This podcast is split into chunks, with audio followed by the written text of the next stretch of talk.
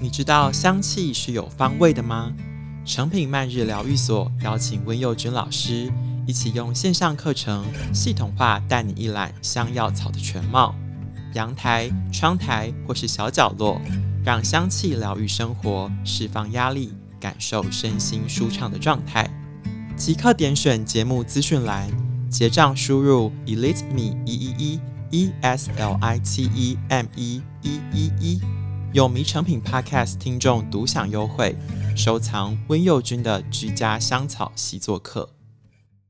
想问问立方啊，如果今天你不是影评，你是一个可以决定故事走向的人，嗯、那要你挑选一位呃超级英雄跟异形合作发展一个故事，你会希望看到谁上阵和异形对抗，或者是合作呢？嗯、这是我有想，可能星际异攻队虽然说恐怖喜剧也是一个类型，但是我觉得星际异攻队跟异形有点太过于冲突。但是假如说让这一群爱开玩笑的人，去面对一个这么恐怖的存在，然后漫画的调性变得越来越严肃的话，我觉得其实也是一个看点。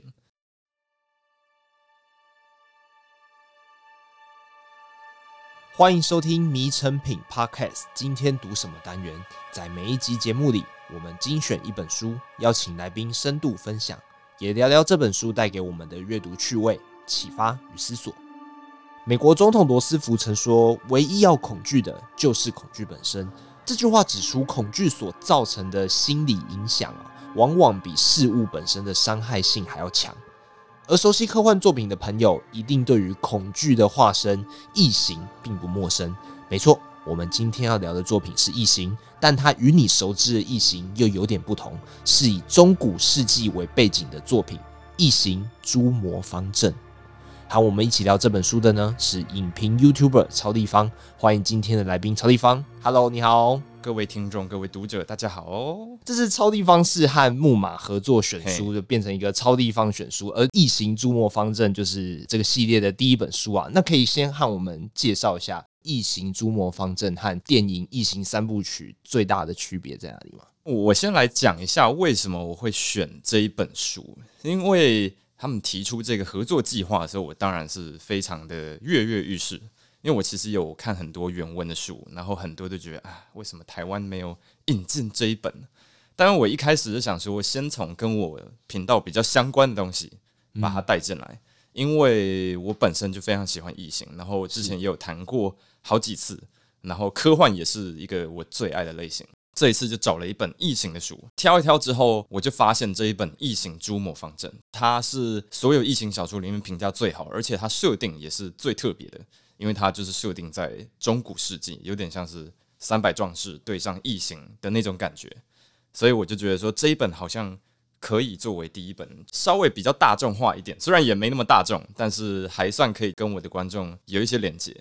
我想问一下，异形这个东西是他们的故事，其实是有可能相连的吗？基本上，异形这个宇宙，它里面的故事都是相连的，嗯、除非有特别讲到说这个故事不是正史，它才不是处于这个宇宙内。因为基本上有授权的那些东西，不管是游戏呀、电影、书，全部都是在正史之内的。像是我也有玩一个异形的 TRPG 桌上型角色扮演游戏。它也是属于正史里面，嗯、所以等于是说，玩家玩出什么剧情，也算是异形的正史。那我想问一下，你当初第一次阅读到这本书的时候，嗯、你自己个人身为读者的感想是什么？哦，因为我那个时候其实刚开始听有声书没多久，嗯、我就在 Amazon 的那个平台 Audible 听一些英文的有声书，是无意间就滑到了这一本，我就想说，哦，看起来好像蛮有趣的，所以就开始听。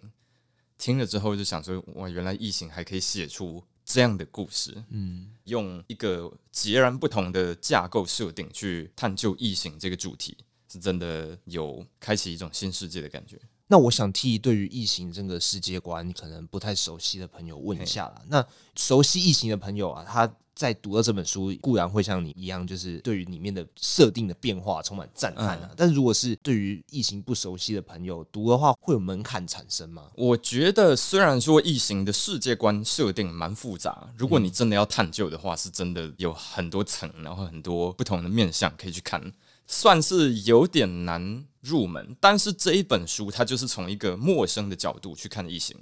因因为他们里面的人都把异形称为恶魔嘛，对，没错。他们对于异形也没有任何的了解，所以也等于是用一个全新、非常 fresh 的角度去看异形这个生物，所以。即使是第一次认识异形，也可以跟着带入，但是它就比较不会像本来就熟知异形的那种戏剧化讽刺，就是 dramatic irony 的感觉，就是因为里面的人都叫异形这些恶魔嘛，但是熟异形的都知道这其实是异形。然后大概知道会发生什么事，就是所以就会产生稍微多一点点的那种悬疑张力感。不熟悉异形的朋友读了这本书不会产生障碍，你还是读得完。但是你熟异形的话，你会有更多一层的感受在，更多一层的小趣味这样。对对对，但是这等于是初次探索异形，也是另外一种感觉。因为我自己也在思考一件事情，就是哎，为什么非要是异形不可？难道就是怪物不行吗？会不会异形这个东西，不管是异形逐魔方阵，或者是电影三部曲这样子，异、嗯、形它这个象征，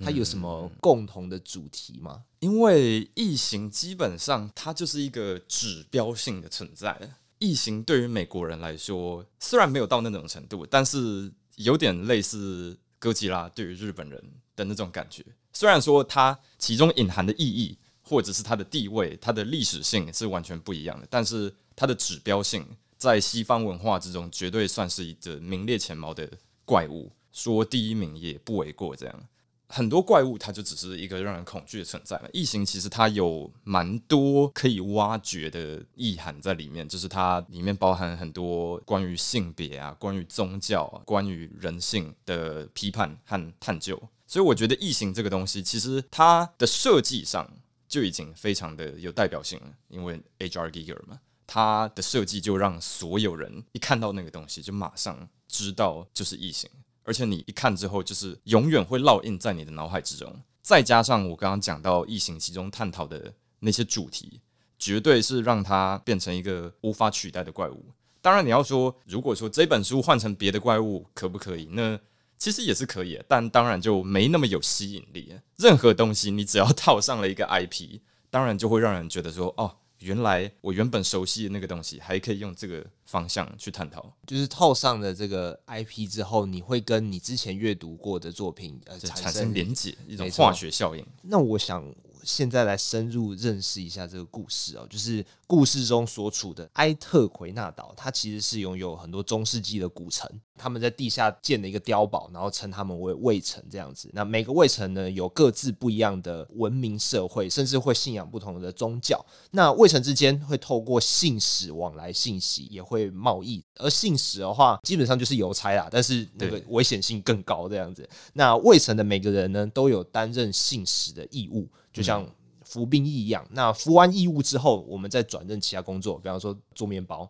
呃织网这样子。那在被恶魔掠食的恐惧下，每个人都希望能够安稳度日。而主角莉亚，她去企图主动出击，她不想窝在那个卫城里面，就是安稳度日。我们其实，在看这本书的时候，目光多半都集中在主角莉亚身上啊，呃，然后由她来代替我们过关斩将这样子，然后看见不一样的风景。那立方觉得说，作者在描绘主角莉亚的时候，你觉得他下了哪些巧思，可以让我们去建立起对他的认同呢？我觉得一个主动的主角，绝对是比一个被动的主角远远还要引人同情，然后让人更容易投入的。因为如果是一个被动的主角，他就是。事情都发生在他身上了，就你比较没办法跟这个角色产生连接，就好像一直是故事、故事、故事、故事、故事，全部砸在那个角色脸上这样。对，如果是一个主动出击的角色的话，就你比较容易投入他的情感，然后比较容易认同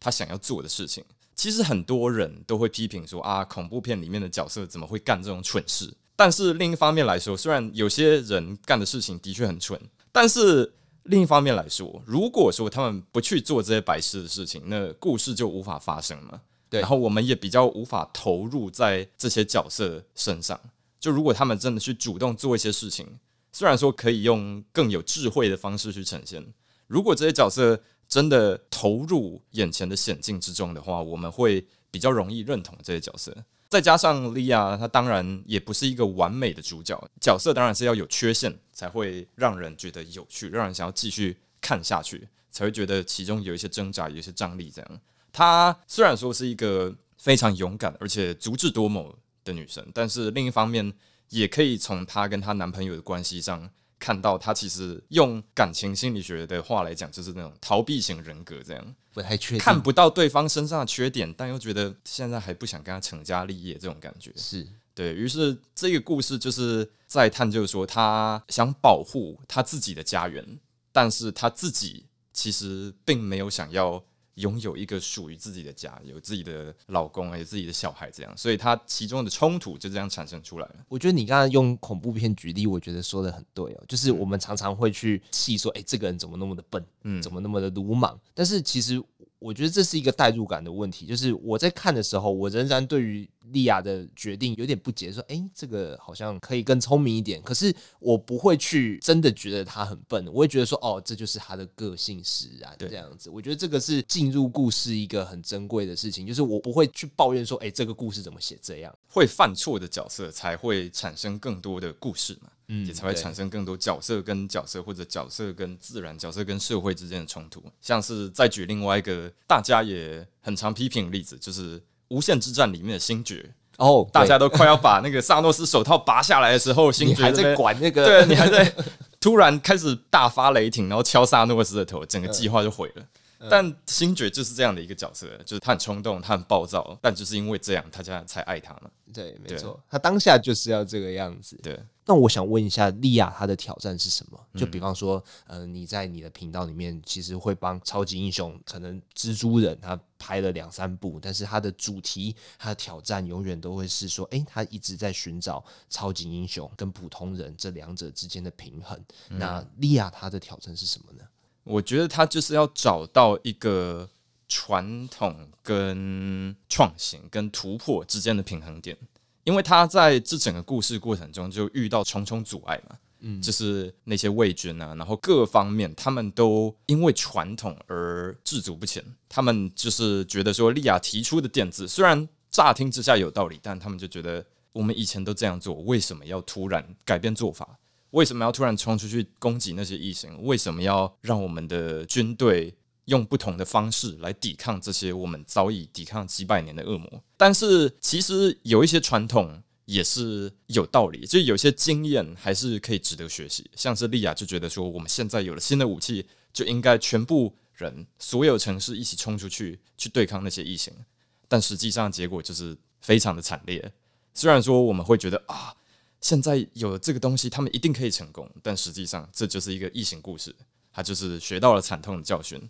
所以说，我觉得他的挑战就在于说，认知到身边某些人的意见还是值得参考，但同时也坚定相信自己的方向。然后再加上我刚刚讲的，他其实有一点微微的自我中心感觉。虽然他还是想要保家卫国，但是他就觉得说自己一定可以。突破现在的僵局，就自己一定是那个特别的人。所以我觉得另一方面来说，他在这个旅程中，他也是要认知到，他其实虽然说他可以做到更多事，但是在宇宙之中，相对来说，他还是算是渺小的。但是渺小并不是一件坏事，而是说必须跟其他东西学会如何共存。所以异形基本上就是一个很好的敌人，因为异形这个东西就很像那些 H.P. Lovecraft 克苏鲁那些怪物，就是让人意识到哦，原来这个宇宙中还有如此多让人无法理解的怪物，让人无法理解的恐怖，所以才让人认知到自己在宇宙之中的定位这样。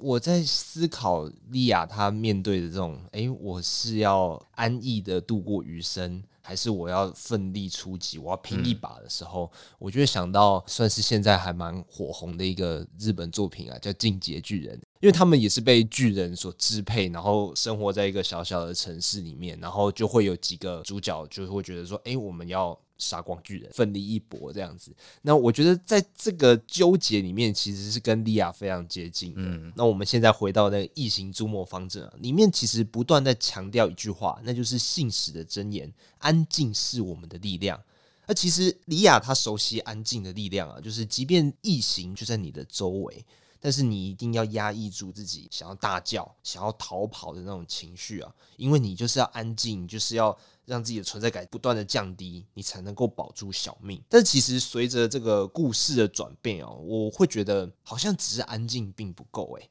那我好奇立方对于这个书中不断提醒的话有什么样的感想呢？这一句话就是在书的前半段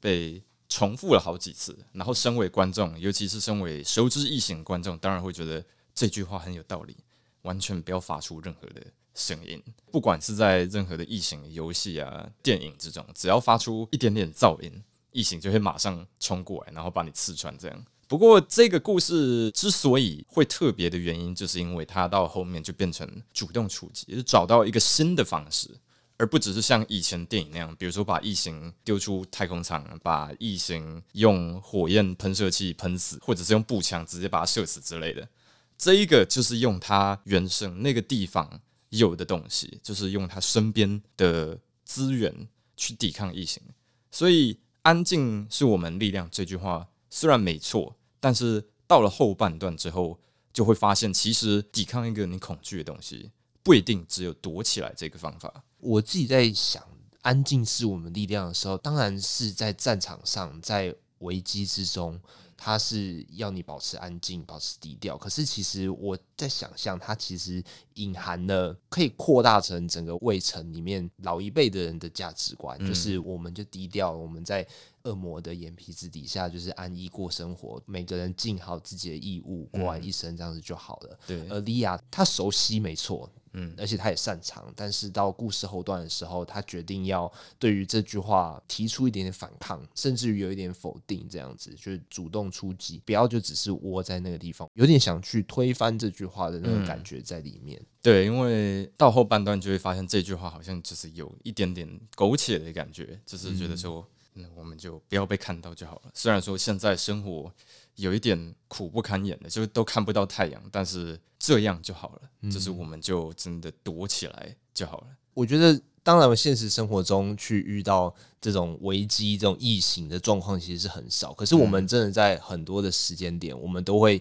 有这种安逸或冒险的人生选择题上面。嗯，即便没有遇到这么危险的情况，我们多多少少其实是会理解莉亚她的处境的。节目的尾声，想问问立方啊。如果今天你不是影评，你是一个可以决定故事走向的人，嗯、那要你挑选一位呃超级英雄跟异形合作发展一个故事，你会希望看到谁上阵和异形对抗或者是合作呢？嗯、我自己心里有个答案，我自己在幻想你可能会讲那个答案，就是我有想可能星际义工队，虽然说恐怖喜剧也是一个类型，但是我觉得星际义工队。跟异形有点太过于冲突，但是假如说让这一群爱开玩笑的人去面对一个这么恐怖的存在，然后漫画的调性变得越来越严肃的话，我觉得其实也是一个看点。或者是 DC 的康斯坦丁，因为康斯坦丁很多故事都是跟恐怖有关嘛，嗯，所以我觉得就还蛮适合融入异形的这个主题。那你刚刚在想的是？啊，呃，抱歉，我都落空了。我想的是 猛毒哦，很有道理耶。不过我觉得这也是有趣的地方啦，就是可能很多编剧相关的书，他都会把世界上该有的角色可能是七十二种、二十四种，然后可能会发展情节是几种几种，但是我们永远都可以看到充满创意的排列组合，比方说朋克风格的蜘蛛人啊，嗯，或者是。牛仔风格的星际大战啊，嗯、就是每当有这类作品一出现的时候，我都会觉得说，哇，太酷了吧！异形诸魔方阵，它其实就是一样意思，就是你会觉得说，哦，原来还可以这样子玩，那一定是要非常了解这个 IP 核心的人，他才有办法这样子换。因为人类的创意一直都是混合嘛，从在几千年到现在，一直都是这样。嗯、就是看莎士比亚，莎士比亚也是重置别人的作品呢，一直以来都是 A 加 B，A 加 B 加 C 加 D，就是一直加上去这样。嗯。所以我觉得这种东西就真的蛮有趣的，就是异形这个东西，以前都没有人想到哦，科幻的东西配上中古风格会发生什么事情。嗯，所以我觉得之后希望可以看到更多这样的作品，就不管是任何 IP，都大胆的去融合其他类型。啊，你会去期待这本书将来影视化这样子吗？这一本书影视化，那应该会蛮有趣的，但是真的要找一个好的导演。对啊，异形系列，哎。这虽然是雷利·史考特本人在拍，但是过去几部我都没有特别喜欢。哦，真的吗？对。那我想稍微脱离一下异形来问你关于影评这件事情啊，就是影评这个东西是我看完了一部电影，我去 Google 一下有谁评论这部电影好了。那这个时候作为一个影评，你觉得是要讲出那位观众其实心里也认同的东西，还是你要带那位观众去探索说？你觉得这部电影不好看，但其实是因为你没有发现某个东西。嗯、我讲给你听，其实这部电影蛮好看的。嗯，你觉得比较偏向哪一种？我觉得对我来说，作为影评，就是真的真诚的分享你看完这部电影当下的感受，就是你觉得哪里好看，哪里不好看，然后它带给你什么东西，就你在里面看到了哪些主题。这样，我觉得有一些人看影评，可能就是像你刚刚讲的情境那样，寻求一个认同这样。但我觉得这就不是我做影评的目的，我只是想分享一个我的想法。你认不认同我都没关系，但是有些人可能就是会因为这样而非常的情绪激动，这样就可能看到一个、呃、跟你想法不同的一个评论，就觉得说你怎么会这样想？嗯，但我就觉得就没差，大家对电影的看法不一样，那很有趣，就是来讨论嘛。另一方面，就是如果说是要做更深度的解析啊，像是我做的《电驭判客》啊，或者《沙丘》那样，那就是另外一个方向，就真的。是想要带人看到更多关于这个作品的深意啊，就是他如何跟前人的作品连接，如何跟我们现在现实生活中遇到的各种情况来做出呼应。这样，